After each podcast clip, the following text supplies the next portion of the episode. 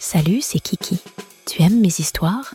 Tu trouveras tous mes audios exclusifs sur mon Patreon et à un prix très attractif. À tout de suite. Kiki from Paris, mon demi-frère, partie 2. Baise surprise. J'ai l'impression que Vanessa l'aime bien. Elle commence à lui poser des questions et je me rends compte que Greg bande comme un taureau dans son pantalon. Je coupe court à la conversation en disant que Greg doit être fatigué et que nous allons nous coucher. J'entraîne mon demi-frère dans la chambre et j'allume une petite lumière. Je le préviens que nous allons devoir partager le lit comme lorsque nous étions plus jeunes pendant les vacances d'été. Puis, je me précipite sous les couvertures pour me déshabiller. Je ne veux pas qu'il regarde à nouveau mon cul.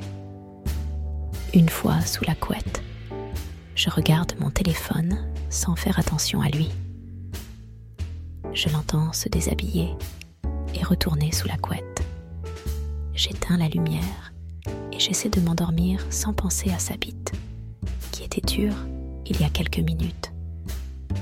Lui aussi a du mal à s'endormir, mais je finis par perdre connaissance.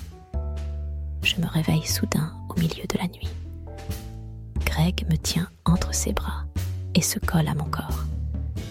Je me dis que j'aurais dû garder ma culotte.